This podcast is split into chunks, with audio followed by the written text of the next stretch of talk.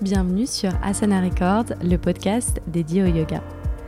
Pour cet épisode 30, je vous parle de Jivamukti, yoga de la libération de l'âme, avec Carole Issa et Frances Vincente. Alors cet épisode est spécial car j'échange avec deux enseignantes renommées de yoga Jivamukti. Carole est basée à Paris, Frances habite à Montréal. En fait, j'avais envie de tester un nouveau format, laissant la place à l'interprétation de chacune et puis euh, vous offrir potentiellement la possibilité de suivre leurs cours selon que vous êtes en France ou au Canada. Les deux conversations ont été enregistrées séparément à distance. Je vous souhaite bonne écoute.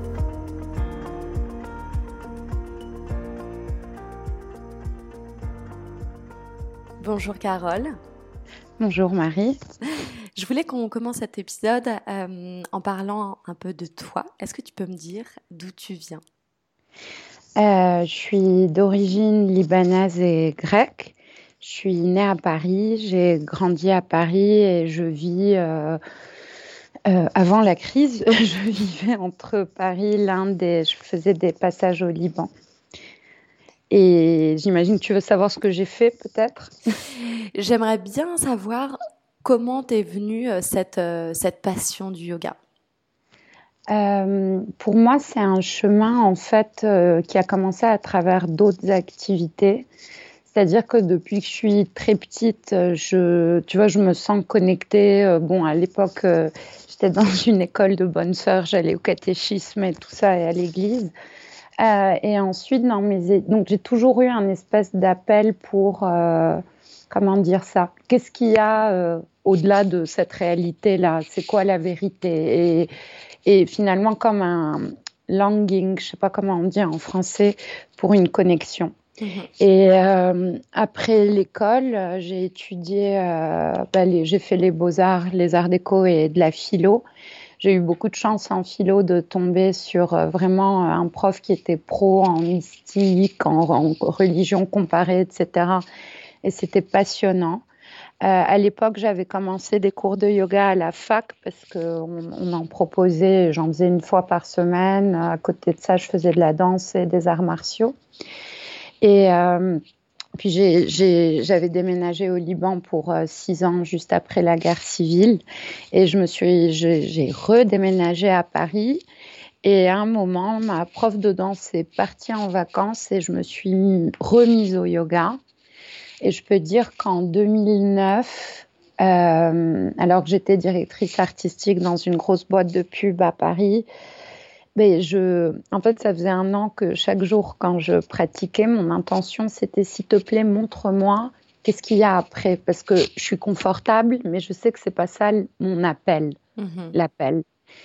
Et voilà, et en 2009, euh, ben, j'ai pris un congé sabbatique, j'ai commencé euh, à faire, à commencer des formations, le Jivamukti et le Kundalini. J'ai commencé par ces deux. Et je peux dire que depuis 2009, en fait, tout ce qui est yoga et spiritualité est devenu, euh, bah, c'est devenu ce que je fais, en fait. C'est incroyable parce que tu, tu parles de ton enfance. Bah, bien sûr, le, côté spirituel avait une, une grande importance, surtout si tu étais dans une école avec des bonnes sœurs. Mais Comment tu as choisi directement le Jivamukti et le Kundalini, qui en plus en 2009 était sûrement moins connu qu'aujourd'hui? Oui, tout à fait. En, 2009, euh, personne ne savait c'était quoi le Jivamukti en France. Euh, et le Kundalini, il y en avait très peu. C'était encore euh, l'époque où il y avait quelques studios, dont Shivananda, et il y avait très peu de gens qui... Enfin, il n'y avait pas beaucoup de gens, en tout cas, qui faisaient du yoga. Euh, en fait, comme toutes les décisions un peu grandes dans ma vie, alors que je suis quelqu'un qui peut être assez rationnel à réfléchir les choses, euh, ça m'est venu un peu par hasard parce que euh, donc moi je faisais des cours de vinyasa et, et une prof m'avait dit oh, tu devrais essayer le kundalini, ça va te plaire. Et donc j'essayais, je faisais les deux en fait. Et quand je suis arrivée à vouloir faire une formation, il n'y avait rien en France à l'époque ou très peu. Il y avait peut-être Gérard Arnaud uniquement. Et j'ai une amie euh, qui est aussi prof, euh, qui est à Genève, qui m'a dit Carole, toi, tu es une artiste, tu es une danseuse, tu adores la musique, tu es une prof de philo, c'est Jivamukti que tu dois faire. Et, euh, et, si tu veux, bah, j'ai regardé un peu. Par hasard, euh, je vais passer Noël euh, à Beyrouth pour voir mes parents qui, qui avaient déménagé au Liban. Et une amie m'appelle, elle me fait demain, il y a un stage de yoga, je passe te prendre, on y va. Je dis ok. Et en fait, je me retrouve au stage Jivamukti, le premier et le seul de Sharon Gannon et David Life à Beyrouth. Les fondateurs de, de cette pratique du yoga Jivamukti. Mhm. Et je, je rencontre Sharon et je lui dis, je crois que je viens à la formation, euh, je ne sais plus en mai, je pense que c'était en mai. Et elle m'a dit, je t'attends. Et donc j'y suis allée, euh, juste pour la petite blague, euh, la je savais pas où j'allais en fait. Et c'était la deuxième fois de ma vie que j'allais à New York. Et la veille, euh, ben, la nuit, je, je, faisais plein de cauchemars. J'ai aucune idée d'où j'allais. Et, euh, et, voilà. Et puis à partir de là, euh, j'ai une grande histoire qui a commencé avec Jivamukti et j'ai bah, j'ai développé et fait connu euh, tout le Jivamukti à Paris. Quant au Kundalini Yoga, bah, c'est pareil. Je faisais des cours une fois par semaine de Kundalini parce que c'était une technique qui me touchait énormément. Et un jour, il y, a une fille qui prenait également les cours.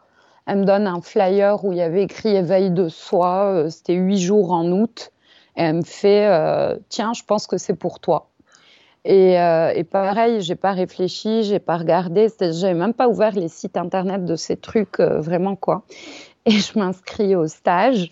Alors pareil, la veille, je suis là, mon Dieu, mais je, n'ai jamais ouvert une tente. Comment je vais planter ma tente et où je vais? Euh, Toutes les petites résistances, en fait, drôles et, inutiles du mental. Euh, et je suis arrivée là-bas et pareil, euh, grande histoire qui commence. Euh, j'ai fait tout, toute la formation, c'est sur trois ans et demi. Euh, je suis devenue prof dans l'école euh, où j'ai et, et, voilà. Tu as su écouter les, les signes que la vie mettait sur ton chemin. Tout à fait. Est-ce que est-ce que tu pourrais me décrire une classe de Jivamukti parce que personnellement, j'ai jamais assisté à, à ce à, ces cours de Jivamukti. Je suis très curieuse. J'imagine que les personnes qui vont nous écouter le sont aussi. Et c'est assez, euh, je me suis bien renseignée. C'est oui. assez hiérarchisé quand même comme, euh, comme cours. Euh, oui, tout à fait. En fait, euh, Sharon Gannon et David Life, donc les fondateurs de Jivamukti Yoga, euh, sont, ils viennent, euh, ils ont étudié beaucoup de yoga, essentiellement avec Patabi Joy, euh, l'Ashtanga Yoga, mm -hmm. au niveau de la pratique, et ils ont développé aux États-Unis donc cette méthode-là, qui ils ont essayé de se baser sur la tradition, tout en pouvant offrir un yoga que les avec lesquels les occidentaux pouvaient où l'accès était facile en fait. Mmh. Et, euh, et, donc on a effectivement un format euh, qui laisse quand même beaucoup de créativité à chaque prof, mais qui permet d'avoir un cachet Jivamukti. Donc c'est-à-dire que par exemple dans les cours, euh, chaque mois, un professeur écrit un thème du mois, par exemple, basé sur un sutra ou sur un sloka du Bhagavad Gita ou sur une idée. Et une idée des textes. Et à partir de là, donc pendant un mois, que tu ailles euh, dans n'importe quel cours d'Jivamukti, que ce soit au Canada, à Paris, en Inde, en Afrique euh, du Sud ou en Australie, eh bien, le professeur va parler avec sa sauce, son enseignement à lui, sa personnalité de ce thème-là. À partir de là, logiquement, la séquence va résonner avec le thème.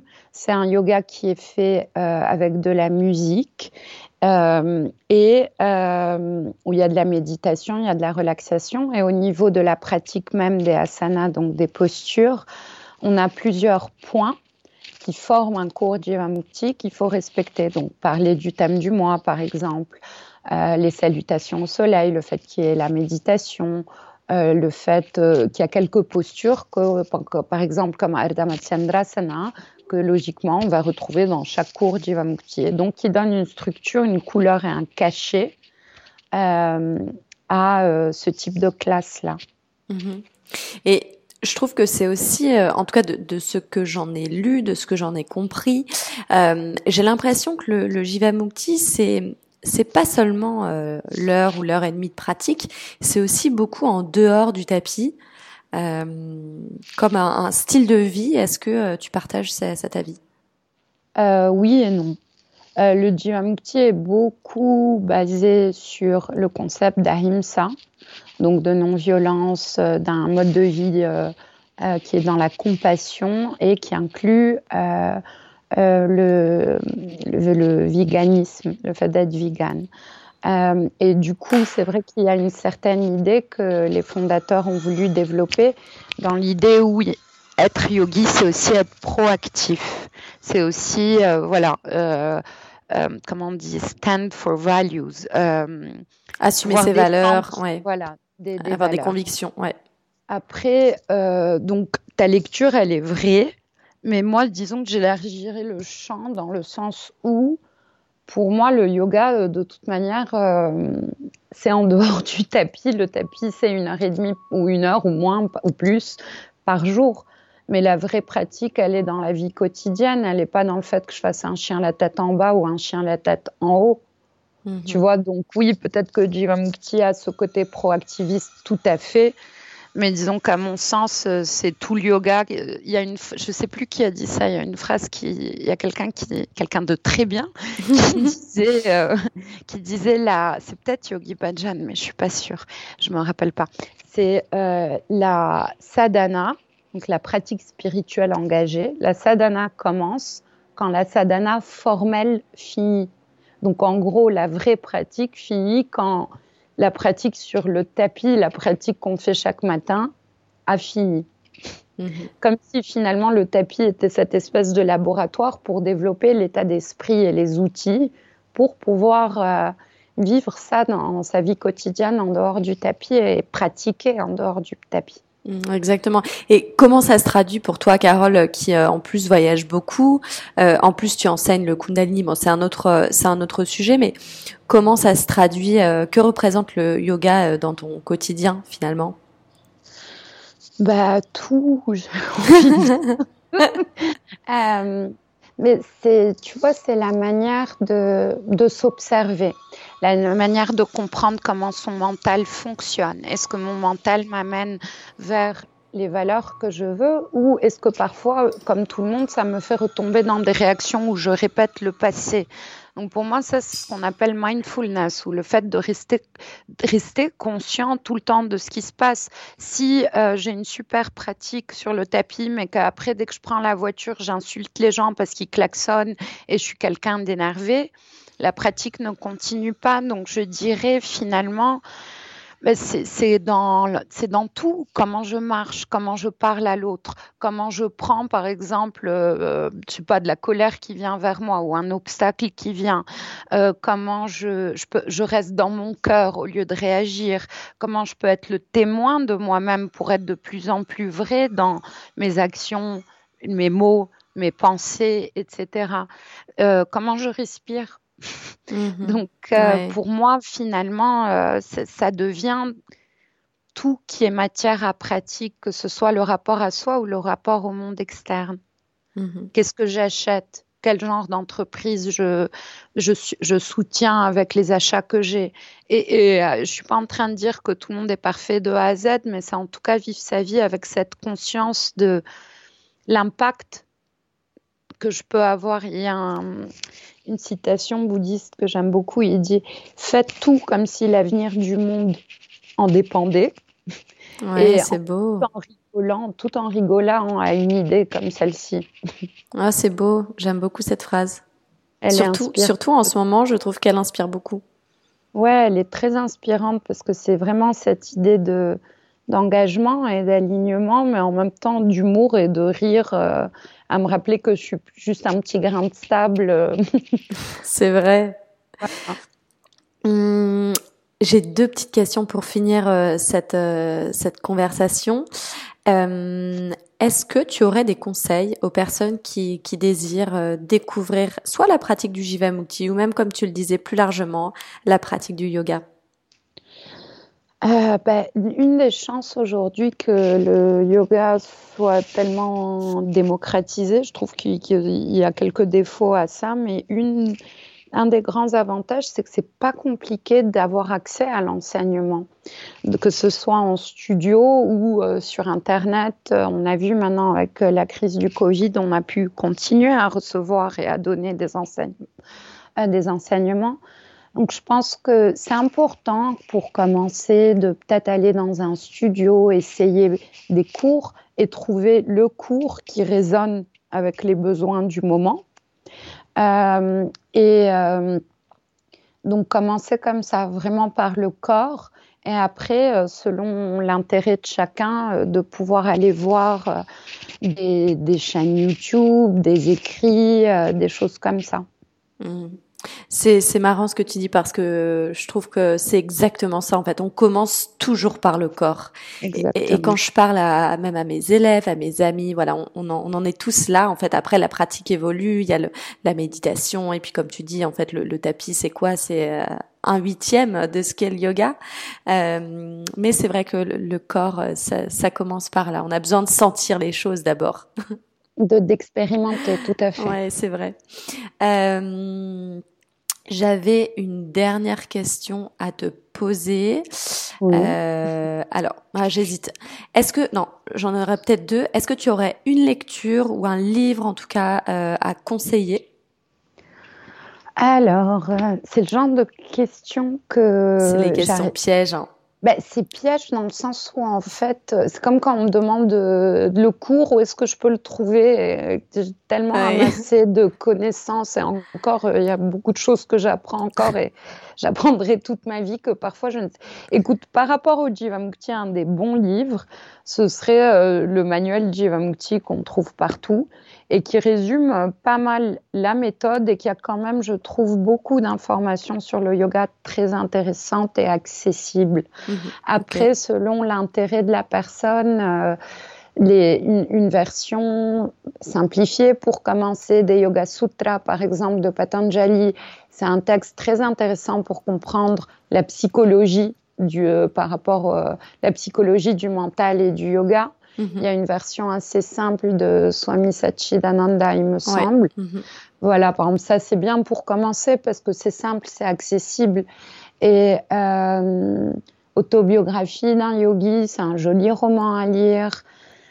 Super. Euh, bon, t'en as déjà trouvé trois, c'est déjà pas mal. Bon, ok, et euh, dernière question, Carole. Est-ce que tu peux me parler du thème du mois, en tout cas de, de ton thème euh, du mois en ce moment?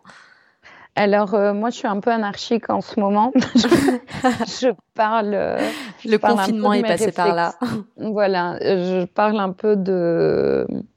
J'essaye vraiment dans mes cours, euh, avec toute humilité, de partager ma perspective sur les choses et, et comme d'habitude, comment on peut tourner, par exemple ce qu'on estime être de la fatalité en destinée ou des je suis en train de tourner autour de ça dans mes thèmes également en Kundalini. Sinon euh, le thème du mois Jivamukti il est en référence du sutra numéro 15 du livre 4 des Yoga Sutras qui est un, un sutra très intéressant en fait qui parle euh, Patanjali dit toute chose est vide en soi et euh, prend euh, la signification de euh, ce qu'il y a dans le mental, ce qu'il y a comme projection dans le mental de la personne qui perçoit. Donc, je te donne un exemple. Si on regarde une fleur, on est quatre personnes à regarder une fleur. Il y a peut-être une personne qui va regarder la, beauté de, des couleurs de la fleur. La deuxième, peut-être la forme de la fleur et le nombre de pétales. La troisième, peut-être, va se concentrer sur la lumière et les ombres et la lumière sur la fleur. Et la quatrième, sur la structure cellulaire de la fleur. C'est la même fleur. Il y aura quatre expériences différentes, quatre interprétations différentes, quatre expériences de la réalité différentes. Donc, ça, pour moi, je trouve que c'est un des, un des sutras qui est vraiment intéressant dans le sens que il ramène aussi à, finalement à une certaine neutralité qu'on a tous notre point de vue et que tous ces points de vue sont des réalités relatives et que, par exemple, voilà, si on regarde le monde aujourd'hui, c'est des réalités relatives qui veulent s'imposer à d'autres réalités relatives, mais que derrière ça, euh, derrière ça, euh, notre vision du monde à chacun, les subjectifs, et il y a vraiment un travail pour revenir à l'objectivité. C'est quoi euh, l'absolu derrière tout ça? Oh, c'est beau, ça m'inspire. Bon, tant mieux. J'adore parce que chez moi, il est, euh, il est même pas 9 heures. Je suis inspirée pour la journée, Carole. Merci ah, beaucoup. Je suis ravie que tu te réveilles comme ça. Écoute, merci pour ton temps. J'ai beaucoup apprécié. Je te souhaite une belle journée. Toi aussi, Marie.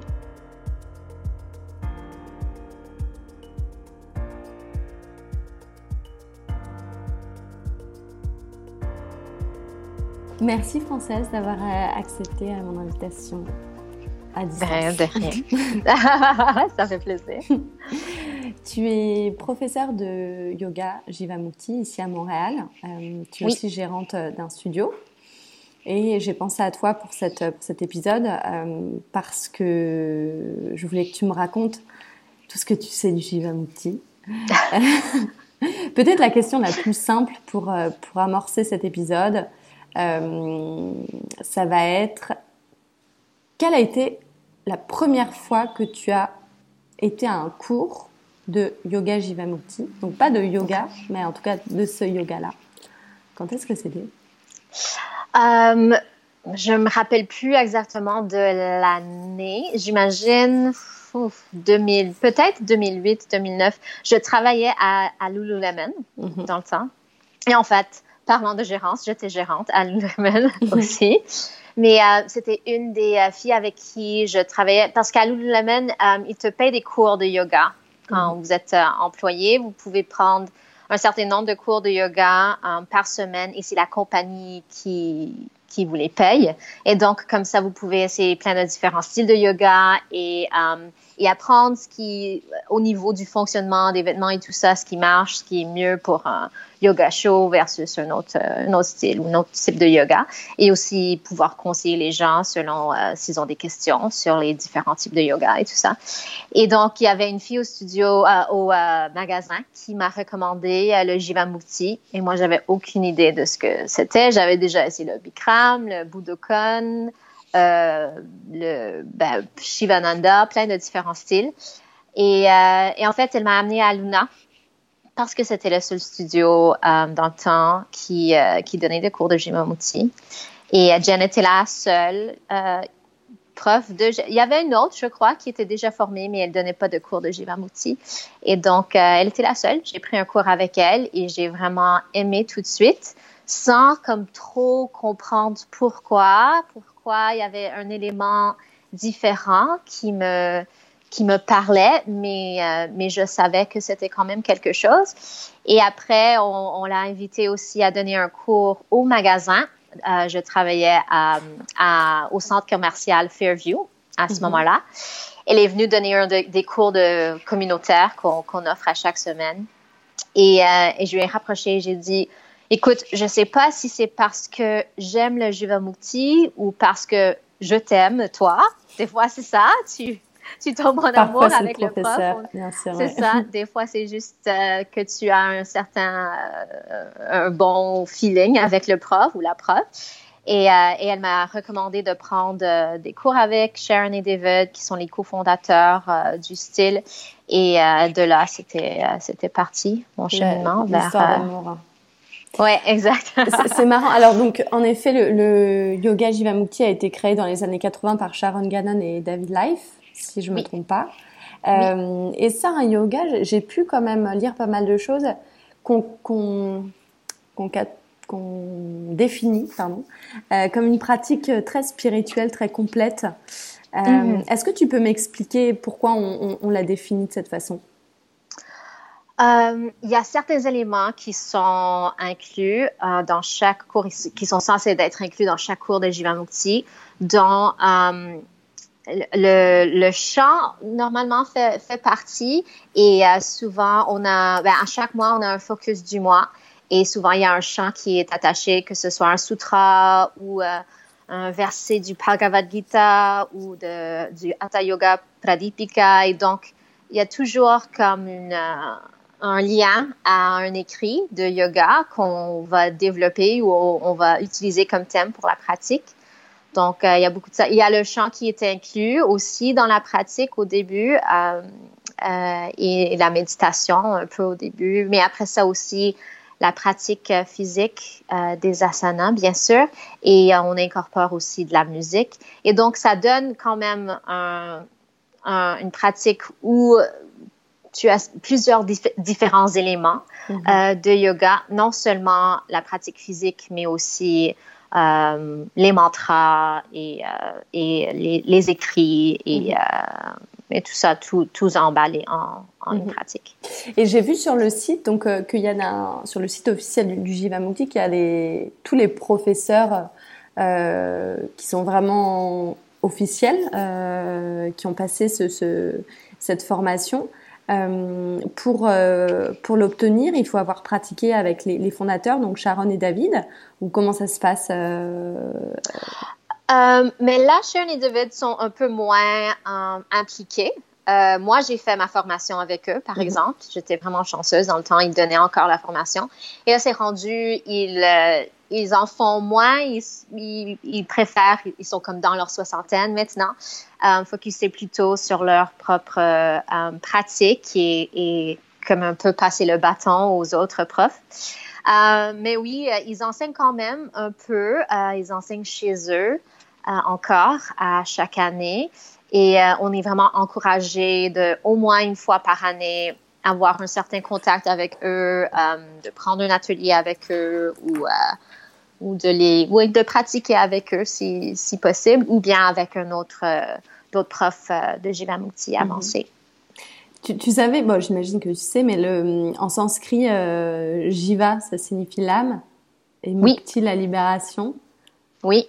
Euh, Est-ce que tu, tu aurais une idée de pourquoi ils ont créé euh, ce style de yoga à l'époque, Sharon et David oui, euh, en fait, le mot euh, en sanskrit, c'est euh, Jivan Muktihi. Avec un i, ce sera l'état de vivre mais libéré.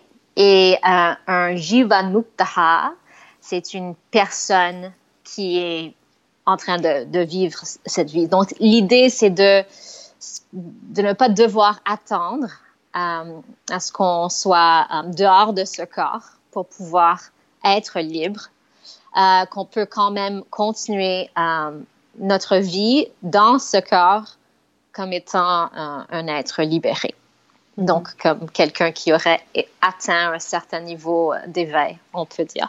Et donc, c'est de là qu'ils ont, qu'ils ont pris ou ont décidé de, de, de nommer leur, euh, leur style de yoga. Pas exactement le mot, mais, mais quand même dérivé dans ce sens-là. Et ils ont décidé de commencer. Ben, en fait, Sharon, elle dit toujours que ce n'était, jamais son but, euh, son objectif de, de devenir prof de yoga. Elle était euh, un artiste, elle jouait dans un, groupe de musique, elle, faisait de la danse, elle avait étudié de la danse, euh, je crois, du ballet classique. Et en fait, elle donnait des cours d'aérobie et elle prenait des cours. Elle, elle s'était blessée, je me, je me rappelle plus comment, mais elle, avait eu une blessure, je crois, au niveau du cou. Et euh, il y avait une, euh, une prof ou une amie qui était prof de yoga qui lui avait dit, écoute, que le yoga peut être vraiment aidant, ça peut être vraiment guérissant. Et elle a commencé de pratiquer avec elle. Et, euh, c'est ça, elle donnait des cours d'aérobie. Et un jour, la prof de yoga, pour une raison ou autre, elle pouvait pas venir et elle s'est trouvée un peu plantée et les, les, euh, les propriétaires, j'imagine, du studio, du gym lui ont demandé de, de donner le cours de yoga. Improvisation. Parce que c'est ça un peu, ça, des fois ça arrive comme ça. Et donc, euh, elle a remplacé, juste comme, comme, elle, a, comme elle avait sa, sa propre pratique de yoga, elle a remplacé comme dernière minute. Et elle a joué sa musique, en fait, d'aérobie parce qu'elle n'avait pas autre chose. Euh, et, euh, et c'est ça, et c'est comme ça qu'elle a, a, commencé à enseigner. Elle avait aussi des amis qui, qui lui demandaient toujours de d'enseigner. Ça le tentait pas au début, mais c'est ça qui. Et à partir de là est né, euh, est né ce, ce, style. Ouais. Ben oui, et, et aussi du fait que ben, la raison qu'elle voulait, c'est comme ça qu'elle a commencé à enseigner, mais la raison qu'elle a décidé de créer le style, en fait, c'est parce qu'elle trouvait euh, les parties qui, qu'elle aimait beaucoup, c'était plutôt des parties plus spirituelles, la philosophie, les chants, les mantras. Et elle trouvait que les cours de yoga étaient plutôt focusés sur l'aspect physique et qu'elle voulait les postures et euh, elle voulait avoir quelque chose qui intégrait un peu plus euh, le mysticisme et mhm. le la spiritualité de la pratique. Et donc, euh, c'est de là qu'elle a, qu'elle a décidé d'embarquer à créer un nouveau style. Mhm. D'ailleurs, ça me fait penser quand tu construis tes, cours, donc tu dis que chaque mois, il y, a un thème. c'est une pratique qui, bah, bien sûr, nécessite de, bien connaître euh, l'anatomie, etc., pour guider les élèves, mais du coup, tu dois aussi bien connaître la philosophie, euh, les traditions du, yoga. Euh, comment tu t'es plongé, toi, là-dedans quand tu quand tu t'es formé pour devenir professeur? Ben, ça fait une grande partie de la formation, tous les Et en fait, ben, chaque chose, on, on, en touche une partie, mais c'est sûr que tu peux passer ta vie à juste étudier un seul, juste le Hatha Yoga Pradipika ou le Bhagavad Gita, c'est quand même des livres qui, qui, sont, qui sont vraiment profonds dans leurs enseignements.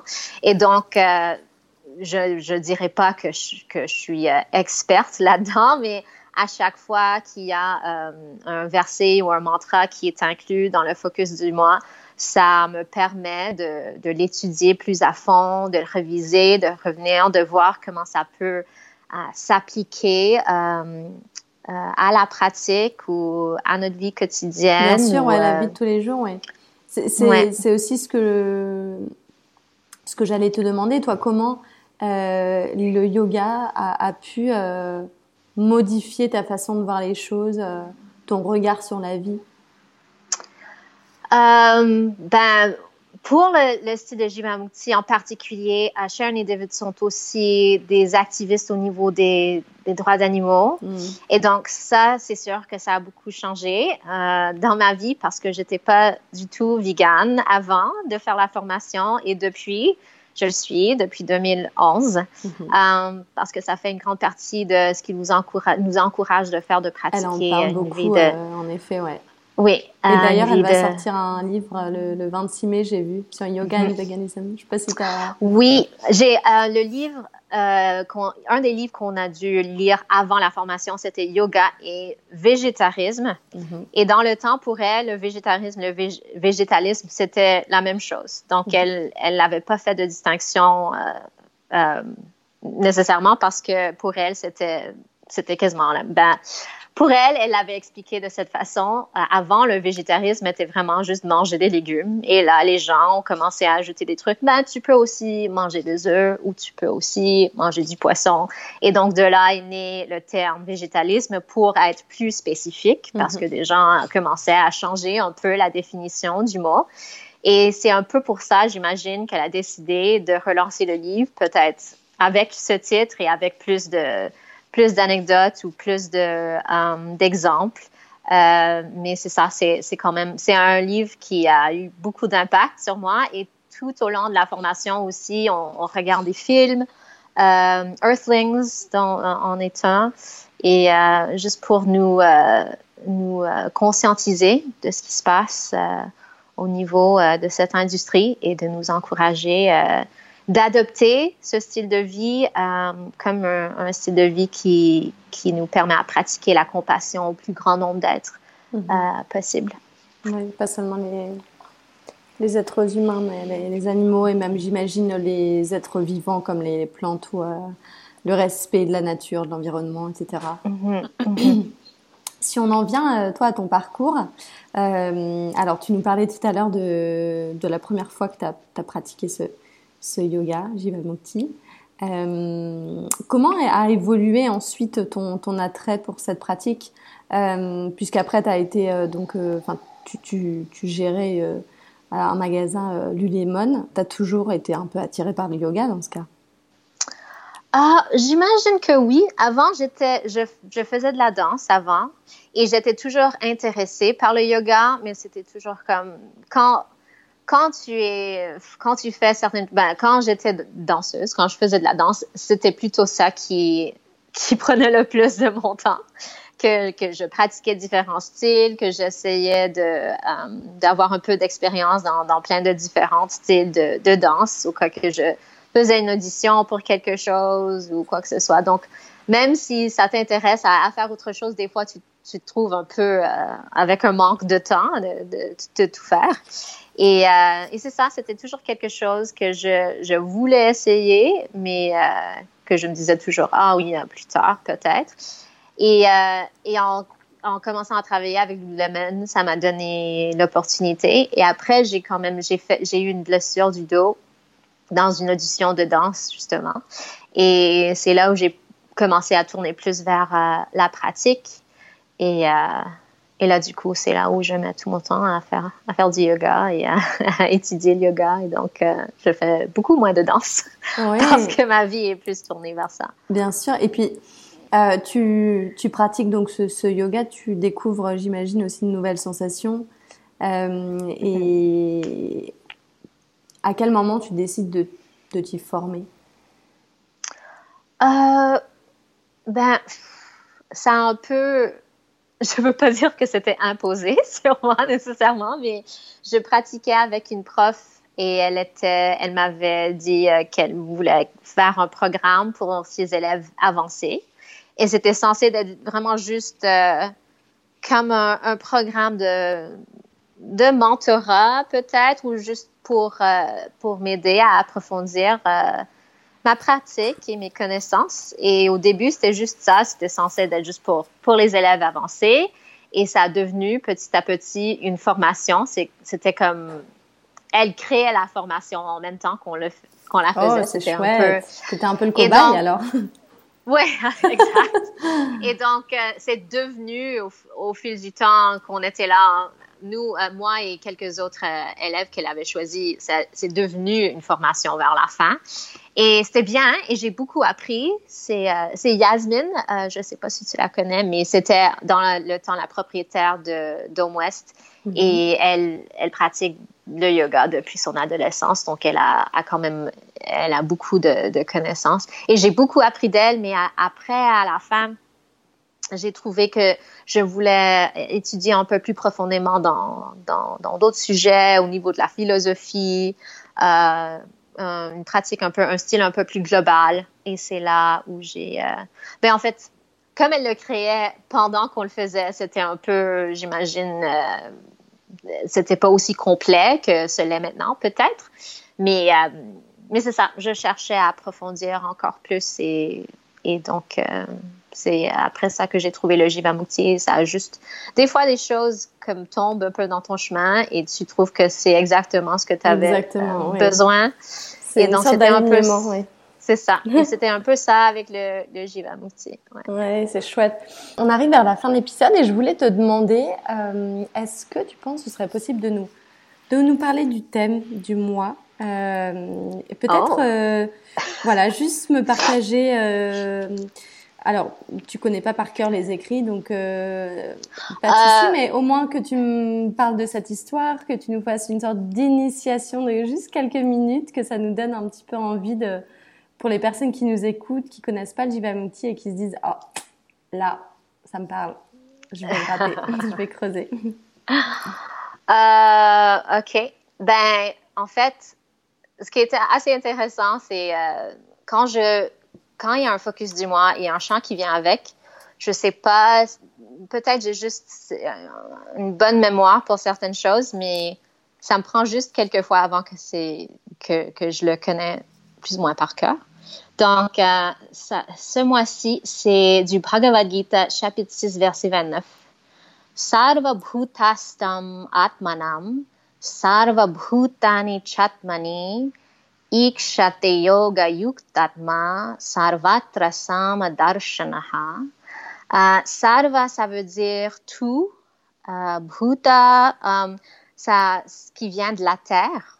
Um, atma, c'est um, c'est comme euh, l'âme universelle, mais euh, ça peut aussi veut dire l'âme individuelle. Euh, et il y, y, a les deux sens ici dans ce, dans ce verset. Ikshate, um, il Ikshate Yoga, celui qui est vraiment connecté au yoga, Ikshate Yoga Yukta, parce que Yuk, ça vient du même, de la racine Yuj. Mm-hmm. C'est de là, en fait, qui vient le, mot yoga pour connecter, lier, union. Donc, Ikshate Yoga Yukta, celui qui est vraiment connecté au yoga, ou la pratique du yoga. Ikshate Yoga Yuktatma um, Sarvatra Samadarshanaha, qui voit tout um, comme étant égal. Darshana qui vient du, de la racine Drish, qui est drishti. Quand on dit drishti dans le cours, trouve ton drishti, ton point de focus, là où tu vas maintenir ton regard. Donc, darshanaha, c'est de pouvoir voir. Euh, et sama, sama, ça veut dire euh, égal. Et donc, de voir tous les êtres euh, comme étant des âmes universelles ou pour leur euh, divinité euh, en tout temps, de pouvoir voir le plus pas l'individu dans son sens de personnalité ou d'ego, mais plus pour, pour son atman, sa, sa divinité, et de voir ça dans tous les êtres le plus possible. Donc, quelqu'un qui est vraiment assidu dans sa pratique de yoga va pouvoir voir cette divinité dans tous les êtres, en tout moment. C'est beau. Bravo pour avoir retenu euh, par cœur. Mais en fait, juste l'autre jour, euh, il y a un, encore en ligne, il y a un programme euh, ce mois-ci, ça s'appelle Liberation Lab. C'est avec des profs de yoga de Jivamukti avancé. Et Moritz, qui vient de Berlin, de l'Allemagne, il vient de faire un, un petit, il a parlé un peu de ça l'autre jour et il a fait la traduction mot par mot.